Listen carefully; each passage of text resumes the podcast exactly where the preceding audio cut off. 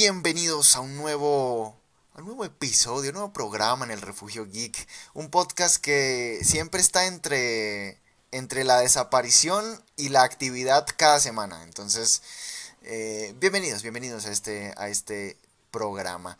Eh, vamos a saludar, por supuesto, a, a una persona a una mujer que sabe mucho sobre muchas cosas. Ustedes le preguntan de política, le preguntan de cosas geek, le preguntan, mejor dicho, y ella les tiene respuesta para todo y lo que no sabe se lo inventa.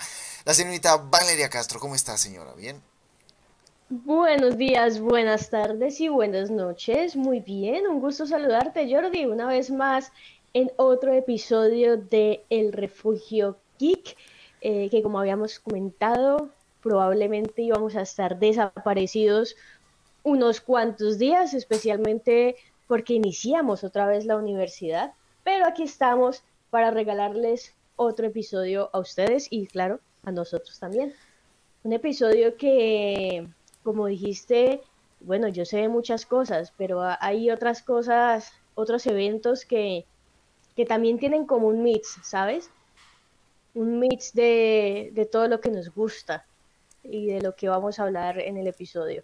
Así que, no sé si te parece, Jordi, hablemos de la Comic Con 2022. Y la San Diego Comic Con 2022, por supuesto que sí. Vamos a meter la intro y vamos a hablar de una de las festividades más importantes de la ñoñería.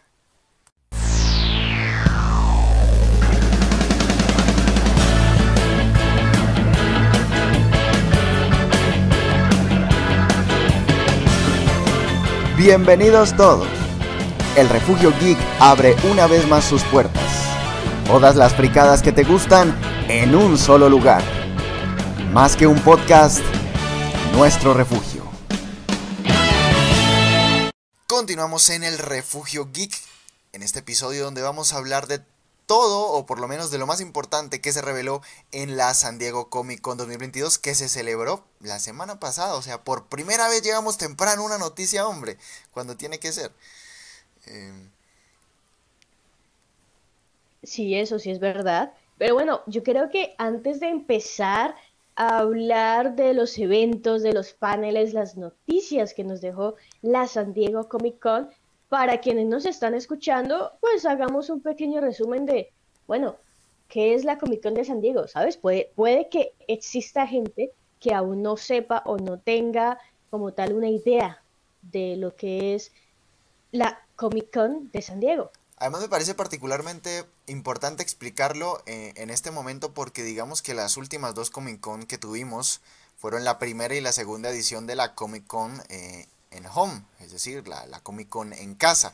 Esta, la Comic Con o la San Diego Comic Con de 2022 más vale, representó el regreso de este evento a la presencialidad, lo que le devolvió su importancia, digamos, porque cuando se hacía virtualmente es verdad que era un poco un evento bastante bulleado por los investors de, de, Disney o la DC Fandom, que por cierto, esta última no se va a hacer este año. Entonces, eh, la Comic Con volvió a recuperar su prestigio. En efecto. Y bueno, ¿qué es la Comic Con? La Comic Con es la Convención Internacional de Cómics de San Diego, conocida en inglés como Comic Con International San Diego y también conocida como Comic Con o Comic Con de San Diego. Se le considera la convención más grande en su tipo en Estados Unidos y la cuarta más grande del mundo, solo superada por la Comic-Con en Japón, el Festival Internacional de la Historieta en Francia y la Luca Comics and Game en Italia.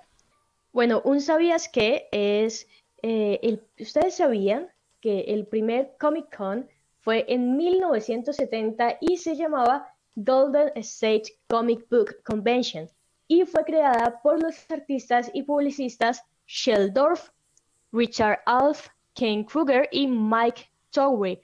El volumen de la convención incrementó a tal grado que se ha movido a un número de localidades, incluyendo el Cortés Hotel y la Universidad de California en San Diego. Esta convención atrajo a miles y a miles de fans, artistas y expositores, mientras que 13 miembros del comité, 20 empleados y 80 voluntariados de la convención trabajaron juntos para realizar el evento. Prácticamente así comenzó todo en la primera Comic Con de 1970. En esta edición, los fanáticos del cine, las series y los cómics regresan a la presencialidad, como lo había comentado Jordi.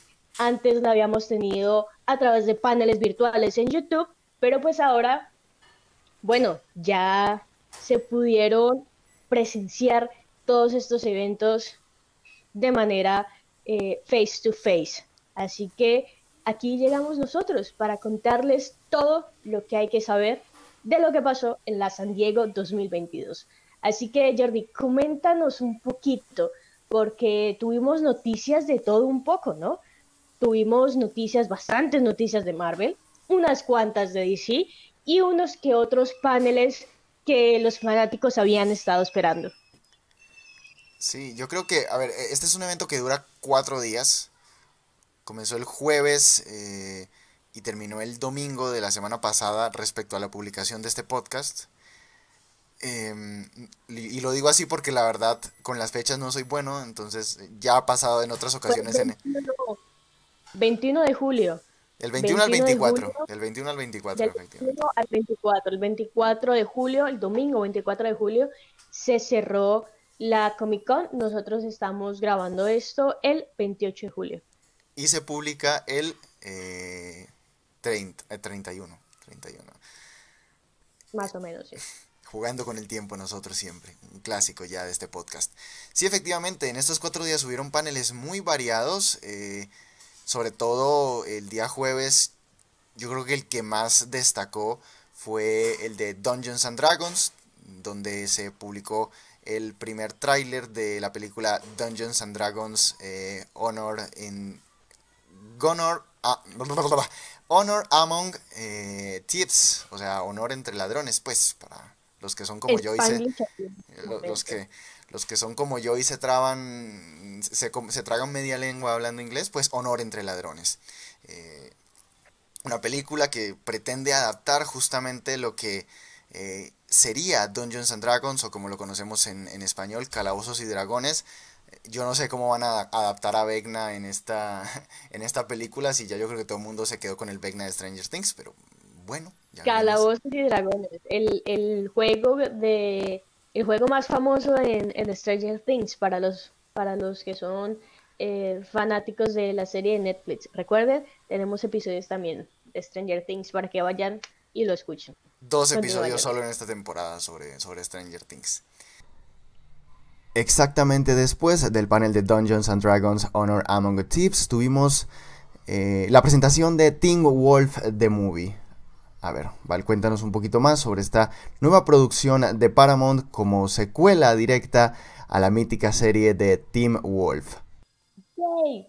Team Wolf, que estuvo en emisión desde el 2011 al 2017, eh, que llegó a su fin en el 2017, lanzar de manera exclusiva a través de Paramount Plus, ¿sí? la plataforma que casi nadie conoce em, en Latinoamérica pero, pues, para los que no saben, ahí también se encuentra iCarly, ¿saben?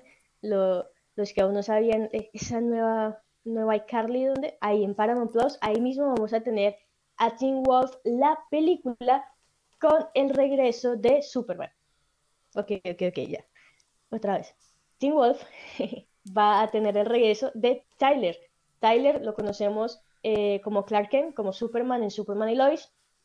Sin embargo, antes de ser Superman, fue hombre lobo en Teen Wolf, siendo Derek Hale. Va a llegar y se va a unir con eh, el resto del elenco, a excepción de Dylan O'Brien, que no va a estar en la película. Em, regresó, regresó, si no estoy mal, Jordi me comentó que es productor también. Sí, eh, también eh, ejerce por primera vez como, de hecho, ejerce por primera vez en la vida, en su vida artística como productor. Eso lo comentaron en el panel. En efecto, sí. De hecho, mucha gente ahí ha estado esperando el regreso de, Tyler como Derek Hale y lo vamos a tener en Teen Wolf, eh, la película.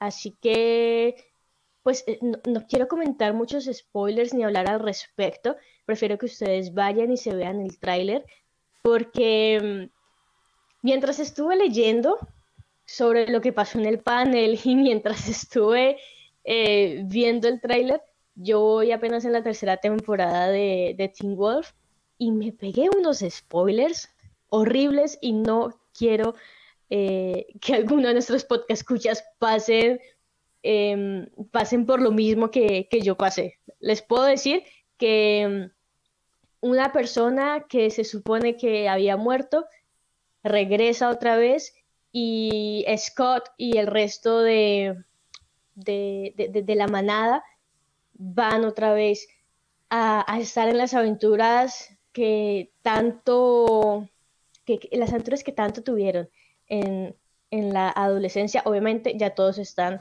en una etapa adulta. Así lo vamos a ver en Teen Wolf. ¿Y por qué no se llama Adult Wolf? Adult... Bien. es un chiste muy malo, pero tiene razón. Tiene sentido. Pero sí, no sé, no sé por qué no le Pregúntale a Tyler, él fue el productor. Sí, hay que preguntarle a Tyler cuando lo entrevistemos aquí en el podcast. Claro, claro, lo llamamos y le preguntamos. Em, otro spoiler que sí les puedo dar, que no es tan spoiler tan como para que peguen un grito en el cielo por el spoiler que les voy a dar. A los que apenas están viendo Teen Wolf, pues a los que ya, ya sacaron Teen Wolf, pues como que no hay problema. Este, em, Derek Hale, Derek Hale el personaje Derek, em, vamos a verlo en su fase como padre. Entonces, eso es otro de los plus que veremos en Paramount Plus con Teen Wolf. El día viernes, eh, pues tuvimos mm, ya eh, otro tipo de paneles como el de, eh, el de Avatar Studios, que ocurrió en la noche, y en donde se nos dijo que la primera película que va a desarrollar este estudio de animación que estará dedicado ampliamente al universo de Avatar, tanto de la leyenda de Aang como de la leyenda de Korra, justamente se basa en la historia del primero. Eh, esta primera película, que aún no posee título, va a contarnos historias de eh, el avatar Aang y sus compañeros, pero obviamente no es la misma historia que vimos en los libros 1, 2 y 3, porque si no, pues ¿para qué?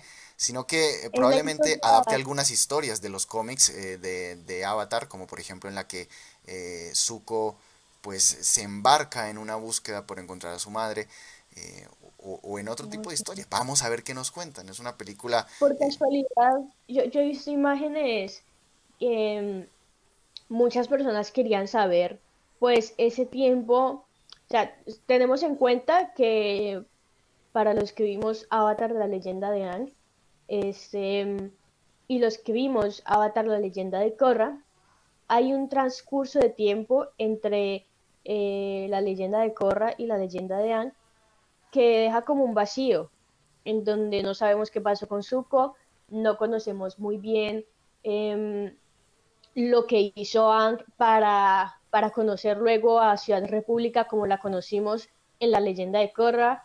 Em, no supimos muy bien qué pasó con, con, todos los, los que hacían parte de, por decirlo así, el, el, parchicito, eh, el grupito de Ang, y, y, no conocimos como esa fase adulta. ¿No será que probablemente adapten este lapso de tiempo que, que quedó como como en un, bueno, ¿y qué pasó? Porque todos quedamos con la duda de verlo en animación.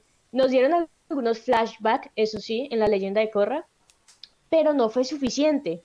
Em, ¿No sabes? O sea, la verdad yo no estuve muy pendiente de ese panel, así que por eso te hago la pregunta, Jordi. Em, ¿Nombraron algo al respecto? Yo creo que la palabra clave aquí es en animación, porque ese vacío sí se rellenó, obviamente no todos, pero la mayoría de esos vacíos se rellenaron en cómics. Pero yo, creo justamente que la palabra clave es en animación. Ellos lo que comentan es que eh, esta película pretende contarnos historias que no hemos visto antes en este plano, es decir, en el plano animado, mm, pero que a las que sí tenemos referencias en el, en el universo de Avatar. Así que yo creo que con eso indirectamente eh, no lo podría afirmar porque la verdad en el panel tampoco fueron muy... Yo creo que la película recién está en proceso de, de preproducción y de escritura.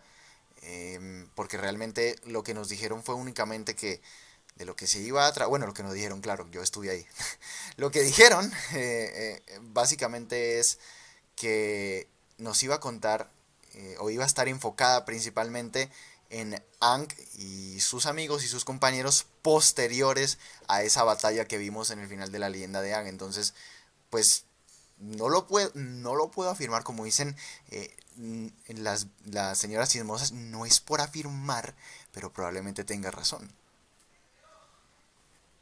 Ok. De, de hecho, creo que, creo que me, me equivoqué ahorita que mencioné Zuko.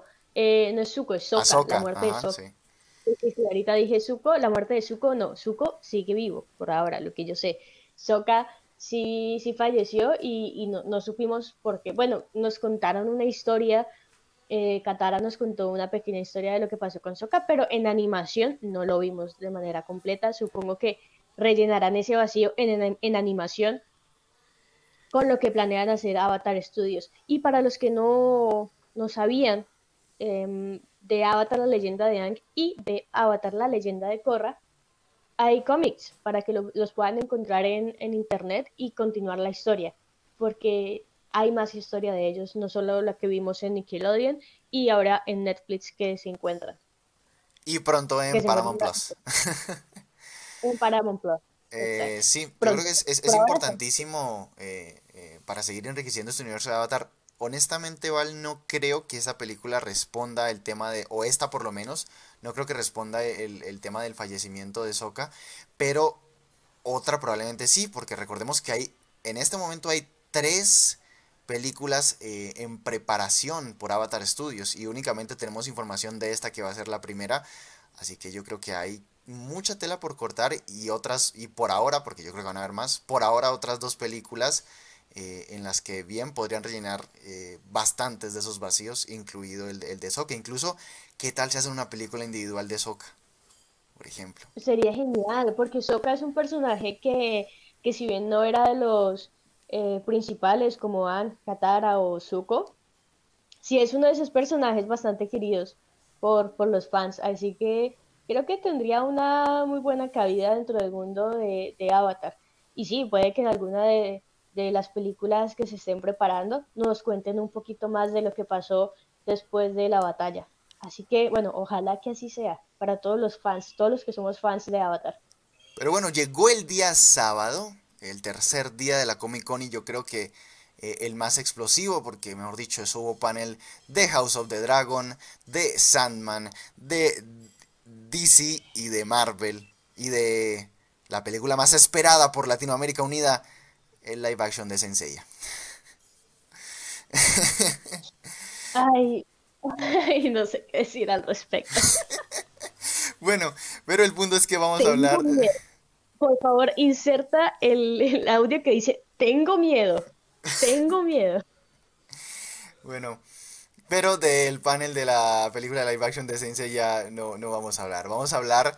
Eh, y de House of Dragon tampoco, porque no sabría de qué estoy hablando, honestamente, porque ni siquiera em, conozco mucho del mundo de Game of Thrones. Solo sé que estuvo George R. R. Martin. Eh, pero, pero lo que sí es que em, este, hay algo importante que hay que hablar y es que al mediodía comenzó el panel de Warner Media, bueno, no, de Warner Bros. Discovery, eh, que se centró completamente en los lanzamientos próximos que va a ser DC Comics. Ese panel eh, pues tenía una especie de, carga emotiva entre los fans porque eh, se había rumorado previamente una fuente muy confiable, Deadline, había dicho que existían posibilidades de que Henry Cavill hiciese una aparición en, ese panel, ya fuera junto al elenco de Shazam o junto al elenco de Black Adam, probablemente eh, más al segundo que al primero, más, con el segundo que el primero, porque se habla mucho de un enfrentamiento entre The Rock y Henry Cavill como Black Adam y Superman. Eh, entonces había mucha expectativa. Spoiler, eh, eso no pasó. eso no ocurrió. No sabemos ni siquiera si estaba planeado, porque después nos enteramos que es que Henry Cavill dio positivo por COVID. Pero nunca sabremos si, si eso sí iba a pasar o no iba a pasar. Entonces, quedémonos con que simplemente no pasó. No pasó, Superman todavía no ha regresado. Pero en, compensación a eso, lo que sí tuvimos fue dos trailers. El primero fue el de Shazam Fury of the Gods, eh, en el cual pudimos apreciar un poco... Yo creo que Shazam ha sufrido del fenómeno Stranger Things, porque los niños de la película ya crecieron, de la primera película ya crecieron resto. Sí. Ya, ya pronto ellos van a poder no necesitan transformarse, solo cambiarse el, traje y ya. Literal, o sea... Pero bueno, vimos cómo eh, va a estar muy llena de, de, mitología, mitología griega. Vemos que las villanas de esa película van a ser las tres eh, hijas de Atlas. Eh, y que nuevamente van a seguir, van a seguir con el mismo concepto de la película anterior de la familia. Tanto que eh, dentro del tráiler hay un, hay un chiste en referencia al meme de Toreto. Coloca aquí a Toreto diciendo, la familia es lo más importante. Valeria dándome tips de, Valeria dándome eh, órdenes de edición. Eh, sí. Es que, es que, me viene a la mente y, me parece muy, muy chistoso. La verdad, Shazam es uno, es una de esas películas que, de hecho, me pasó como en Stranger Things de, de, esas producciones que yo veía y decía como, no, o sea, no son como de mi gusto, como que no me va a gustar. Y me vi Shazam y fue como, ok, ¿dónde está la otra? Así me pasó con Stranger Things. O sea, acabé las temporadas y fue como, ok, ¿dónde está la otra? Además, Porque tienen como tienen como esa narrativa tan rica en, en diálogos y en chistes que son como medio sarcásticos que, te da como ese picante que, uno lo tiene enganchado. Sí, sí, en definitiva. Además, Shazam llegó eh, en, un punto en donde lo único que teníamos del DCU era Zack Snyder y, sus películas donde eh, el 50% de la película era ay, soy Superman y estoy deprimido y yo soy Batman y quiero matar a Superman. Y luego llegó Josh Whedon y dijo, voy a volver mierda Liga de la Justicia. Luego Wonder Woman y Aquaman un poco salieron ahí a, sacar la cara por el, por el universo. Eh, y llega Shazam, que es una película que rompe totalmente con esos estándares. Es una película que va muy a su rollo, que va muy a, contar la historia que tiene que contar. No se preocupa. Eh, em, yo creo que eso eso es lo que se tiene que hacer ahora. No preocuparse tanto por la por conectar o no con el, con el universo, sino simplemente contar una buena historia. Yo creo que eso es lo que hace Shazam. Shazam es una película que puede disfrutar cualquier persona. Y yo creo que Fury of the Gods le va a ir mucho mejor que a la primera, porque en el propio tráiler se ve que, que le, dio más plata, porque mejoraron una barbaridad los efectos especiales. Sí. Le dijeron como papito, a usted como que le fue bien, tenga estos milloncitos para que hagan un poquito mejor la película. A ver qué tal nos va. Invirtamos un poquito más, ya que el resto se nos fue al traste prácticamente. Tanto al traste que eh, ni siquiera mostraron tráiler de Aquaman ni de Flash, que son las otras dos películas que siguen, Aquaman and the Lost Kingdom y The Flash. ¿Por qué creen que lo mostraron? si quieres saberlo, tenemos un episodio al respecto que explica por qué The Flash ya no es tan wow como lo estaban esperando para lo que vendría siendo el universo cinematográfico de DC. Y eso, que la fecha de lanzamiento está aún, eh, pues está ya fijada para el 23 de junio del próximo año, del 2023. O sea, imagínate, viene ya, ahí está para el próximo año y no le dieron nada de atención ni nada. No, imagínate, y, eh, Aquaman se estrena en diciembre. Eh, ¿Y por qué será que Aquaman no le habrán dado? Pero qué cosas. ¿Qué, por, qué no le habrán dado así como el, para el 17 de marzo? Es, para el 17, ¿no? 17 de eh, marzo. ah, sí, 17 de marzo de, de, 2023. Tenés toda la razón. tengo, tengo todavía la fecha vieja aquí. Amber, ¿por qué? Amber, ¿por qué no le habrán dado a Amber, digo, a Aquaman, eh, un espacio? No lo sé. Shazam Fury of the Gods llegará a los cines de todo el mundo el próximo 21 de octubre. Así que alisten a su familia para reencontrarse con la Shazam Family en esta nueva aventura del DCEU. Y dos meses después, exactamente dos meses después, llega otro personaje que se transforma utilizando las palabras Shazam. Estamos hablando de Black Adam, el antiguo campeón elegido por el Consejo de Magos, que no es ningún héroe. Black Adam eh, es más bien un antihéroe, pues las cosas que hace no las hace por ser heroico, sino eh, mayormente por defender a Kandak, que es su tierra, su país natal y el lugar que gobierna, y por supuesto pues por sus propias ambiciones. Veremos cómo en esta película Black Adam empieza a construir su camino, a decidirse entre el bien y el mal. De hecho, el propio Doctor Fate pues le comenta que eh, dentro del tráiler que se reveló en este panel, el Doctor Fate interpretado por Pierce Brosnan le comenta que él puede salvar al mundo o destruirlo. Entonces veremos a un Black Adam que se, se decide o se debate entre esta disyuntiva entre ser el salvador del mundo o no, porque el mundo necesita un héroe y pues lo tiene a él, ¿verdad? Lo veremos enfrentarse a la JSA, que está integrada por Aldis Hodge como Hawkman, Pierce Brosnan, que ya lo mencioné antes como Doctor Fate, Quintessa Swindle como Cyclone y por supuesto eh, que se oigan esos gritos por Noah Centineo como Atom Smasher. Ya veremos pues qué termina eligiendo Black Adam, ¿no? En esta película y cuál es su posición dentro del futuro del DCU, porque según The Rock, quien por cierto hizo una entrada espectacular dentro del panel, eh, pues parece ser que, como nos lleva diciendo por dos años, con la llegada de Black Adam, la jerarquía de poder en el universo DC está a punto de cambiar. Dentro del panel de Black Adam, aparte de su tráiler, también tuvimos la noticia de que Viola Davis, así es nuestra querida Amanda Waller, regresa para esta película. Con la tontería, Amanda Waller va a ser el personaje que más aparece o que aparece en todas las producciones de DC, porque ya la tuvimos en The Suicide Squad, la tuvimos en Peacemaker, eh, la vamos a tener en Black Adam, mejor dicho. ¿Quién diría que Amanda Waller es el conector absoluto del, del DCU? ¿Quién lo hubiera dicho? ¿Mm? Black Adam, así como Shazam, llegará un 21, pero en este caso es el 21 de diciembre de este año. Son las dos citas que debes marcar en tu calendario de cita para lo que queda del año 2022. Otras eh, cosas que se anunciaron ese día, pues tienen que ver eh, con el otro lado de la cara del mundo mainstream de los superhéroes. Y es que ese mismo día, pero unas cuantas horas después, eh, fue el panel de Marvel Studios. ¿Qué pasó en el panel de Marvel Studios, Valeria? ¿Y por qué me tendría que emocionar eh, por el panel de Marvel Studios? Digamos que hubo una sobredosis Marvelita en este caso, porque en la San Diego Comic Con se, se llenó literal de una cantidad de de producciones para eh, lo que viene a ser la fase 6.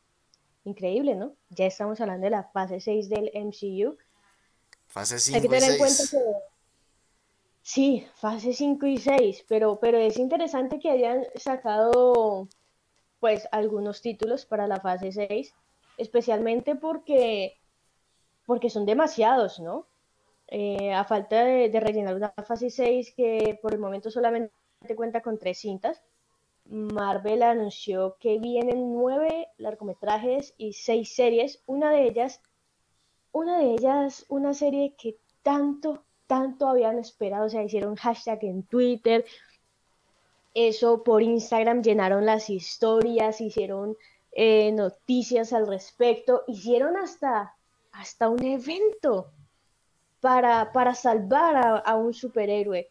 Y sí, Estamos hablando de Dark Devil que regresará con la producción de Dark Devil Born Again. Contará con 18 episodios y, también vimos a Charlie Cox en eh, otro tráiler que se estrenó dentro de, de, lo que sacó Marvel en esta Comic Con, que fue el tráiler de She-Hulk. She-Hulk, una producción que ya se había tenido un pequeño adelanto al respecto, no había gustado mucho, Sin embargo, este tráiler en donde se ve como Bruce le está ayudando a su prima a, controlar los poderes de, de, Hulk, este, tuvo un poquito más de, um, buen recibimiento. Y además de esto, se ve que al final del tráiler aparece Daredevil con su famoso traje amarillo, no el vino tinto que habíamos estado acostumbrado a ver, sino un traje amarillo más tipo cómic que hizo que los fans pegaran un grito en el cielo de la emoción. Para quienes conocen un poquito, quienes no conocen un poquito de She-Hulk, les comento que es, un, es una superheroína que apareció por primera vez en Savage She-Hulk número 1 en febrero de 1980 y fue creado, fue este personaje creado por nuestro grandísimo Stan Lee y eh, John Buscema, espero pronunciar bien el apellido. eh, She-Hulk ha sido miembro de los Vengadores, los Cuatro Fantásticos, Héroes de Alquiler, los Defensores, Fantastic Force y Shield. ¿De dónde salió She-Hulk? Prácticamente, pues ella es una abogada, ¿cierto? Eh, es prima de Bruce Banner, tuvo un accidente y tuvo que recibir una sangre eh, por transfusión de su primo Bruce. Con esto, pues es que ella comenzó como a convertirse y a tener tonos verdes y a tener un poquito de poder igual que Bruce. Por esta razón, Bruce es quien le ayuda a ella a controlar em, ese, e, e, ese enojo que la convierte en She-Hulk. Por el momento vamos a tener la serie para este 2022. Aún no sé, Jordi, tú conoces muy bien la Agosto. Sé que es en agosto. En 17 de agosto, si no estoy mal. 17 de agosto vamos a tener a She-Hulk Attorney at Law en Disney Plus. Va a ser interpretado por la actriz eh, Tatiana, Tatiana Maslany. Sí, es una actriz canadiense ganadora de un Emmy nominada al Globo de Oro y ha participado en series de televisión como The Nativity y Heartland.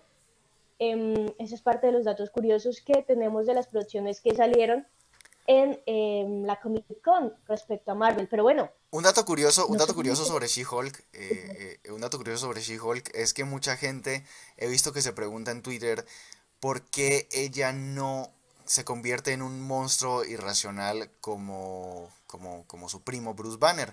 Y esto ocurre porque recordemos que Bruce Banner recibió una cantidad de radiación muy, muy, muy excesiva y muy agresiva de rayos gamma mientras que ella únicamente recibió una transfusión de sangre, por lo tanto eh, sus niveles de radiación no son exactamente los mismos que los que tenía eh, pues Bruce Banner cuando recién comenzaba a ser Hulk, porque pues ya sabemos que pues ya puede controlarse, ¿no?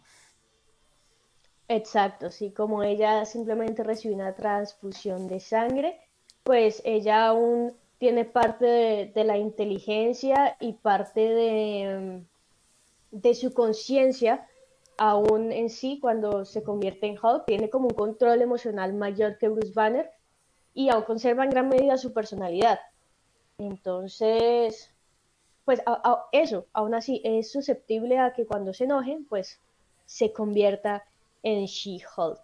Pero sí, toda la razón lo que comenta de un dato curioso de She-Hulk, para los que, no sé, casi no le ven como muchas ganas, mucho interés a esta serie, le recomiendo el tráiler, se ve buena. ¿Para qué? Pero yo también le hacía como mala cara. Pero de todos los trailers que he visto últimamente de Marvel, ese es el que más me ha llamado la atención. O sea, siento yo que como que tiene un poquito de la esencia de ese Marvel de antes. Tengo que, tengo que concordar contigo, aparte de ese Marvel terrenal. Porque es que yo creo que Marvel se ha convertido en excesivamente el mundo se tiene que acabar en cada producción. En Thor, eh, Gore va a matar a los dioses y se va a acabar el mundo. En Miss Marvel, si no le entrega esto a la abuela, se va a acabar el mundo. En Eternal, si nace el celestial, se va a acabar el mundo. Eh, eh, si, el mundo se va a acabar cada dos días, pues como que ya pierde un poco de, dramatismo el que se acabe el mundo, ¿no? Entonces, este tipo de historias, aparte Jennifer Walters es un excelente personaje, un personaje bastante profundo dentro de los cómics de Marvel. Y obviamente el UCM nunca no es, no es precisamente conocido por respetar los cómics, pero yo pero en cuanto a personajes, yo yo sí la verdad que probablemente desde desde Hawkeye no me encuentre tan interesado eh, en, una serie de Marvel como en eh, She-Hulk. Sí, es que de hecho tanto Hawkeye como, como She-Hulk han sido de esas series que, uno ve como el tráiler, la previa, y, se ven bien, se siente como un fresquito de, decir, ok, bueno, Marvel no ha perdido toda su esencia, pero bueno, eso es otro tema que hablaremos en, en otro episodio. Pero mira que además de, de She-Hulk, también tenemos subtítulos sugerentes respecto a, al, título como tal de Los Vengadores, porque salió el título de Los Vengadores, o bueno, Avengers, The Khan Dynasty y Avengers Secret, Secret Wars, que es parte de, los subtítulos de Avengers que los, los fans querían escuchar. Y bueno, lo lanzaron, lo lanzaron en la Comic Con de este año. Obviamente es un camino con bastantes producciones antes de llegar a Avengers Dynasty y Avengers Secret Wars, que hacen parte de la fase 6. Pero pues bueno, por ahora tenemos eso. Tenemos unas producciones que prometen cosas buenas de, Marvel teniendo en cuenta la cantidad de, series y producciones que sacaron durante la pandemia. Aunque, pues bueno, puede que... mira que mucha gente ha, estado comentando que, que, Marvel está sacando demasiado, demasiados contenidos en poco tiempo. Y creo que yo quería hablar de esto al principio, que sentí que era como Marvel versus DC. Marvel sacó tantos títulos en esta Comic Con que en parte em, pues se puso como por un como por encima, como, como lo digo, fue como la sombra em, de DC, opacó a DC.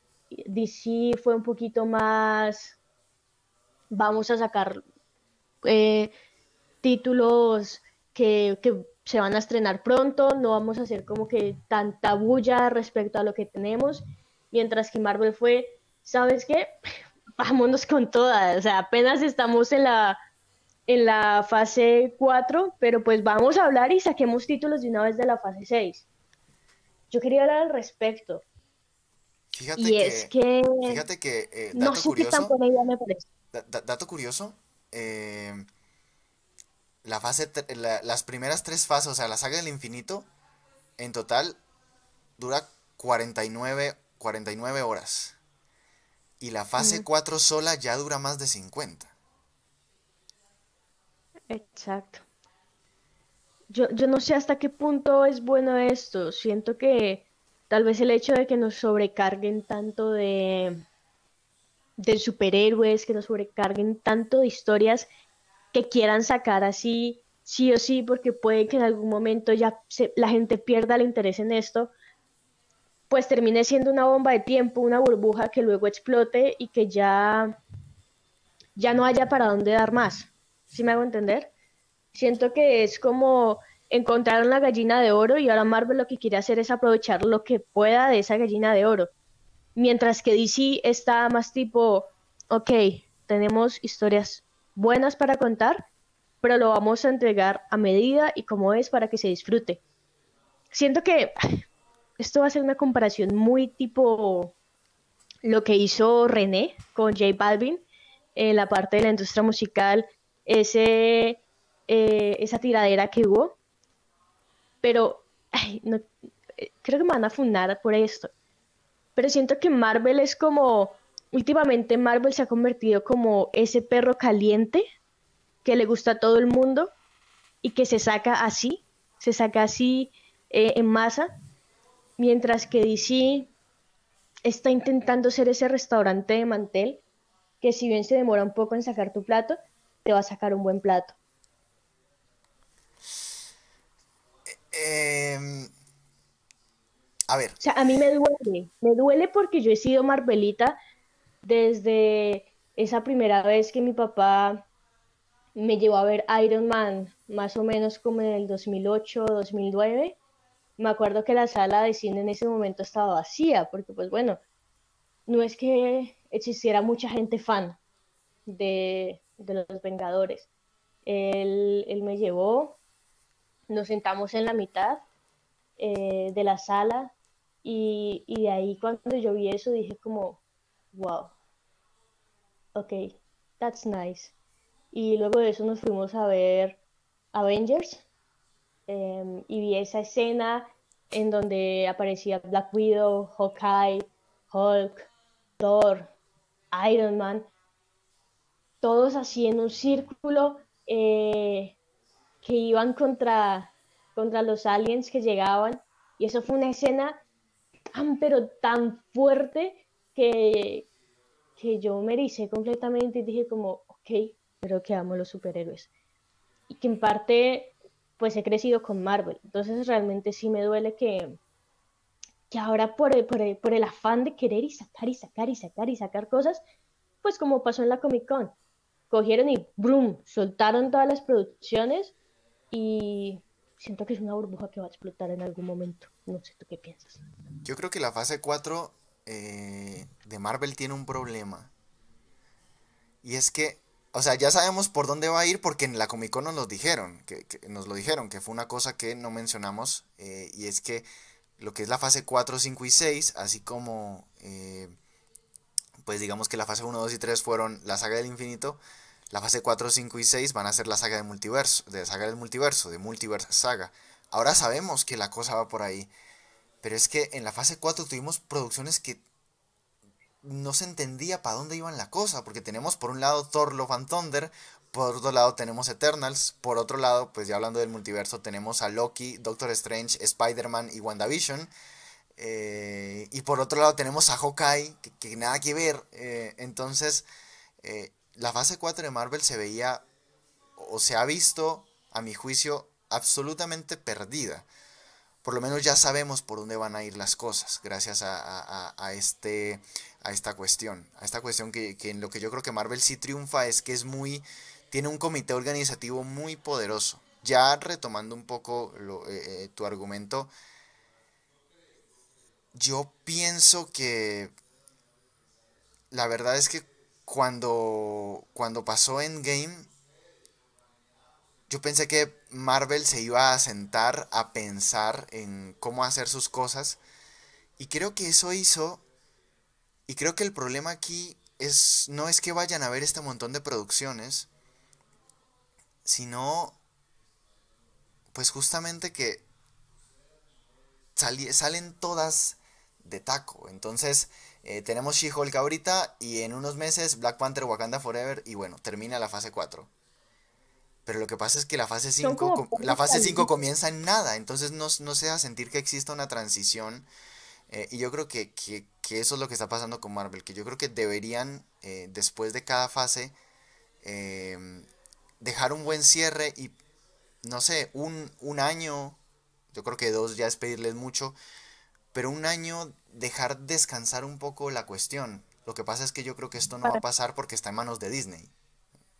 Sí, y además porque, porque hay que tener en cuenta que, los consumidores de, de estas producciones han cambiado sus hábitos, ¿no? Em, ya ahora están las plataformas de streaming y el señor papá Disney Plus quiere acaparar todo lo que pueda. Entonces, entre más series tenga, más estrenos tenga en la plataforma, pues así va a tener a la gente enganchada pagando mes a mes, em, pues Disney Plus. Entonces supongo que también eso es en parte expresión para, para Marvel Studios. Yo creo que ahí diste en el clavo. Yo creo que diste en el clavo y nosotros, eh, y obviamente mm, nosotros como consumidores eh, tenemos una responsabilidad en esto. Evidentemente es la industria quien termina por hacer las cosas, pero nosotros los consumidores eh, vamos a ver cualquier cosa que ellos saquen. Entonces ellos no sienten ese miedo del que hablaba Val, que es que Val nos comentaba, pero no será que de pronto en algún momento llegan a su techo y la gente se satura y ya no quieren ver más. Yo creo que ese es un miedo que ellos ya no tienen porque no les exigimos absolutamente para nada. todo lo que saquen lo vamos a ir a ver y va a ser un éxito en taquilla. Bueno, en streaming. Sí, tal vez en streaming, porque en taquilla eh, no han podido superar lo que fue Avengers Endgame y Infinity War. O sea, máximo, máximo, si no estoy mal, como 1100, 1100 millones de dólares, algo así. Pero todas sus películas, pero todas sus películas se convierten, o sea, literalmente cada que sale una película de Marvel, la noticia a la, a la semana siguiente es eh, el nuevo estreno de, de Marvel desbanca a la anterior y se convierte en la quinta o sexta película más taquillera de la historia. Sí, pero no, Avengers Infinity War Game no, creo que no. Este, la última de Spider-Man ni siquiera llegó a los mil millones, llegó a 777 millones, si no estoy mal. Está muy por debajo, muy por debajo. Pero es que yo creo que no le, no le puedes pedir a Spider-Man que haga lo mismo que hicieron los, los Avengers juntos. O sea, me parece que Avengers y Endgame, yo creo que Avengers Endgame fue Avengers Infinity War y Endgame, que yo soy de los que piensa que tendría que haber sido una sola película. Eh, no, fue un evento. primero hubiera sido muy largo, Jordi. Primero eso hubiera sido muy largo y nosotros Pregúntale a cualquiera. Pregúntale a cualquiera. Todo el mundo te va a responder lo mismo. Pero para los que no, para los que realmente no disfrutan ni tampoco conocían todo lo que correspondió a la saga del infinito, porque la mayoría de gente que se fue a ver esas dos películas no tenían ni idea ni siquiera que eran las gemas del infinito. No tenían ni idea. Ni idea de muchas cosas y de muchos personajes. Pero eso no está mal. Me, mucha rabia que la gente salía del cine y era como, ay, no entendí. Pues claro que no vas a entender, hombre. Si no te has visto el resto de películas, pues no vas a entender absolutamente nada ni tampoco vas a saber apreciar las dos horas y media en pantalla que te están mostrando detalles importantísimos. Pero, es que pues a Marvel eso no le importa. A Marvel no le importa si la gente que va a ver sus cosas las entiende o no. A la gente, a, a Marvel y a Disney lo que les importa es que las vayan a ver. Por eso, pero para los que sí entendíamos un poquito al respecto, yo creo, desde mi opinión, que sí era importante esas dos películas. Pero creo que eso no, no es el tema de conversación. El tema de conversación es que Spider-Man No Way Home, si bien no era, no era algo así como reunir a todos los Vengadores, literal, a todos ya, porque ya cualquiera, ay, tú tienes poderes, ven para acá, eres de los Vengadores. Eso tiene más filtro una universidad privada que, literalmente, los Avengers, literalmente. Ya, ya llegó un punto de que cualquiera podía ser un Vengador eso también me, me generó... Yo espero que los cuatro fantásticos que van a liderar los nuevos Vengadores eh, tengan un poco más de filtro, por favor. Eh. Ah, sí, porque eso sí, viene Fantastic Four. Y, Fantastic Four abrirá la fase 6 del MCU para que eh, estén pendientes. O sea, ya se confirmó en la Comic Con. Kevin Feige lo dijo en la Comic Con del 2022 y le puso fecha de estreno. El 6 de noviembre del 2024 vamos a tener Fantastic Four abriendo la fase 6 del universo cinematográfico de Marvel para quienes estaban esperando a los cuatro fantásticos. Pero o sea, la fase 5 dura... La fase 5 es 2023. No dura nada. O sea... O sea, no, sí, no dura nada. Pero ve, espérate. Te, te estaba diciendo que, por ejemplo, en Spider-Man No Way Home, si bien no reunió a todos los Vengadores, reunió a los tres Spider-Mans. O sea, teníamos a Toby, teníamos a Andrew, y teníamos a Tom Holland en una sola película. Y además sumale estaba Doctor Strange. O sea, dime si sí o si no, eso era para que hubiera recaudado mucho más. Mm, y además, sí era para que hubiera recaudado mucho más, pero de todas maneras habría quedado muy por debajo de los estándares de Infinity War y Endgame. Porque Infinity War y Endgame son el cierre de toda una saga, mientras que esta es una Entonces, por, e, o sea, ahí viene, ahí viene por eso un argumento que, Marvel está apuntando a sacar esta cantidad de producciones como perros calientes para ponerlas eh, luego en Disney Plus y vender la plataforma de streaming, que es lo que les interesa. Pues yo no estoy seguro porque em, la, primero que todo la mayoría, o sea, las que se estrenan directamente a Disney Plus, que son las series, eh, hay bastantes, pero, pero, pero siguen siendo pues en su mayoría películas. Eh, y obviamente todas acaban en Disney Plus en algún momento. Mm, pero el, dinero siempre sale, al a, fin de cuentas, el dinero eh, sigue llegándoles a ellos del cine. Eh, entonces, sobre todo a ese tipo de películas sigue llegándoles del cine. Entonces, em, yo pienso que honestamente quieren sacar este gran número de producciones em, por dinero. Porque finalmente la gente va a ir al cine a ver estas películas. O sea, la gente va a ir al cine a ver estas películas.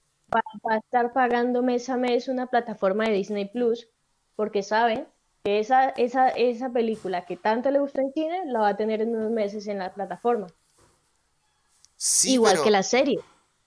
Igual que las, igual que las series, porque es que, a ver, en la Comic Con salió Echo para el verano del 2023. Nadie quiere ver esa serie.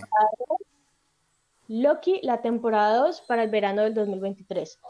Iron Heart en otoño del 2023.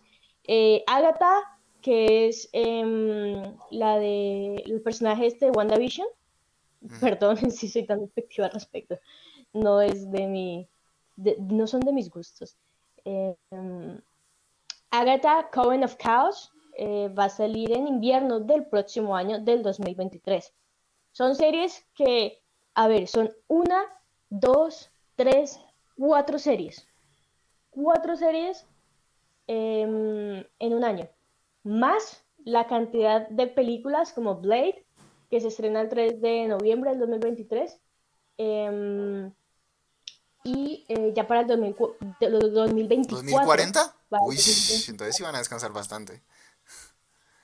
Ya para el 2024, eh, Capitán América, eh, New World Order, en mayo 3 del 2024, y Thunderbolts, el 26 de julio del 2024. Además de eso, o sea, por Dios, además de eso, lo que les había comentado de Fantastic Four, que va a abrir el 6 de noviembre del 2024. O sea, van a llenar, o sea, llenaron de producciones. Llenaron de producciones, tanto el cine como las plataformas de streaming. Pero yo, yo, sigo diciendo nuevamente que, esto es por, por, dinero. ¿Por qué? Porque de un lado eh, tienes eh, al cine que sigue siendo la mayor eh, facturación que ellos pueden obtener. Por eso la gente sigue buscando estrenar sus películas en cine. y a los actores ni siquiera les gusta que, que sus películas se estrenen en streaming, a no ser que hayan sido producidas para eso. Eh, obviamente ya por contrato lo, terminan haciendo, pero, mm, pero sí o sí después de haber pasado por cine. Y después ah. eh, hay algo muy interesante en lo que comentaba él. Cuando hablamos de las series, eh, Disney ha sido muy inteligente, y HBO también, ambos han sido muy inteligentes en que nunca te sacan una serie de una. Entonces, de una u otra forma, por ejemplo, Daredevil Born Again, imagínate que sale un capítulo a la semana, son 18. Ahí vas a tener a la gente pagando cuánto. Eh, ¿Cuántos meses son 18 capítulos? 18 semanas son un semestre de nosotros. sí, prácticamente un semestre. Es que Disney también sabe manejar muy bien em, sus fechas de estreno. Si hubiera sido Netflix, en un día saca todo. Sí, efectivamente. Netflix ni avisa. Netflix, Netflix ni avisa, va sacando. O sea, literal, no avisa. Por ejemplo, eh, yo me estoy viendo Rebelde. Esto no tiene nada que ver. Pero yo me estoy viendo la nueva versión de Rebelde. Para los que no saben, Rebelde es una. Eh, fue una serie mexicana, bueno, argentina primero, luego se hizo un reboot. Todos sabemos que Rebelde Wave es la original. Eh, pero el mexicano es el que realmente vale la pena ver lo siento, sé que no se escucha gente argentina, perdónenme, llámenme boluda, lo que sea, pero el mexicano hizo más parte de, la generación latinoamericana de los 2000. Este, y de ahí le sacaron un otro reboot, que es más, que trae colombianos, mexicanos, eh, chilenos, argentinos, que es eh, El Nuevo Rebelde, que, que lo sacó Netflix. Sacaron la primera temporada y yo estaba esperando la segunda Netflix me avisó, o sea, nada, o sea, no dijo nada. Un día me metí a ver Teen Wolf Dios mío, yo estoy aquí revelando todos esos gustos culposos que, uno tiene. Eh, me fui a ver Teen Wolf cuando me aparece segunda temporada de Rebelde. yo, ¿qué? ¿Cómo así? Netflix ni avisa, ni avisa, le saca así las cosas, así como, mira, ven. Entonces, es diferente, es diferente que el papá Disney, que el papá Disney le hace eh, publicidad, uno está en redes sociales y te aparece un cartel gigante publicidad comentándote lo que, para que vayas y tengas a Disney Plus y, todo por sucio y cochino dinero se han tirado Marvel. Prácticamente hemos estado hablando media hora al respecto. Creo que es demasiado. Estábamos hablando de la Comic Con y nos fuimos por, por la decaída de, de, como tal, de la calidad de Marvel. La, conclusión es que eh, efectivamente eh, Marvel al, momento de, de, volverse, digamos que parte de, O sea, el MCU se convirtió en el estandarte de los superhéroes. Mm. Es decir, hay y van a seguir sacando hasta más no poder ¿Por qué? Porque todo el mundo la va a ver y que todo el mundo la vaya a ver o la vea en Disney Plus, bueno, sobre todo que la vayan a ver en cuanto a películas y la vean en Disney Plus para series, pues genera dinero. Bueno, y para finalizar el panel de Marvel, con bastante controversia, porque así como estuvo de largo en el sábado en la Comic Con, así de largo fue nuestro cubrimiento aquí en este episodio. Cerraremos con Em, otras tres producciones que em, nombró Marvel en la Comic Con 2022 de San Diego, eh, que son Guardians of the Galaxy, Invasión Secreta y eh, Ant-Man and the Wasp, para que estén pendientes de los estrenos que se vienen en Marvel para el próximo año 2023. Bueno, además de Marvel, ¿y, qué pasó, ¿y qué pasó con Black Panther Wakanda Forever? del cual ah, también tuvimos tráiler. Creo que tú ya lo habías mencionado. Tuvimos un tráiler de Black Panther, Wakanda Forever, en donde pues ya nos comentan que, ya no se encuentra Black Panther, em, que conocíamos a, Pantera Negra ya no está. Y eh, lo más probable es que tengamos a su hermana eh, tomando su lugar. Así que es, es un trailer bastante emotivo, se los recomiendo para que vayan, lo vean, nos comenten qué tal les pareció. Em, y creo que le hace, le hace. Black Panther es una de esas producciones que si bien no está dentro de las producciones viejas, viejas de Marvel Studios, sí es una de las que tienen ya sus años em, como tal dentro de Marvel y es una de esas eh, producciones que, que aún guarda la esencia y que valen la pena ver. No tanto por, por ser cliché y decir, ay, porque está de moda Black Panther, entonces por esto, no, sino porque hay que ser sinceros, Black Panther es una de esas producciones porque ni siquiera Doctor Strange, o sea, perdonen, pero si Doctor Strange sí ya tiene demasiado. No te gustó Doctor Strange, pero sí te gustó Iron Man. Si, si, si Doctor Strange es Iron Man, pero con magia y más rayitos. Eh, no, es que Iron Man tiene personalidad. O sea, tiene más personalidad. Doctor Strange lo tiene, pero Iron Man. Los dos son unos imbéciles en todo caso. Iron Man es todo un personaje. Entonces, por eso. Además, déjamelo quieto, por favor. Pero es que Doctor Strange es Iron Man, pero con magia. No, pero no, no tiene la misma gracia, no. Tiene demasiado fanservice y, y como vos decías, es demasiado.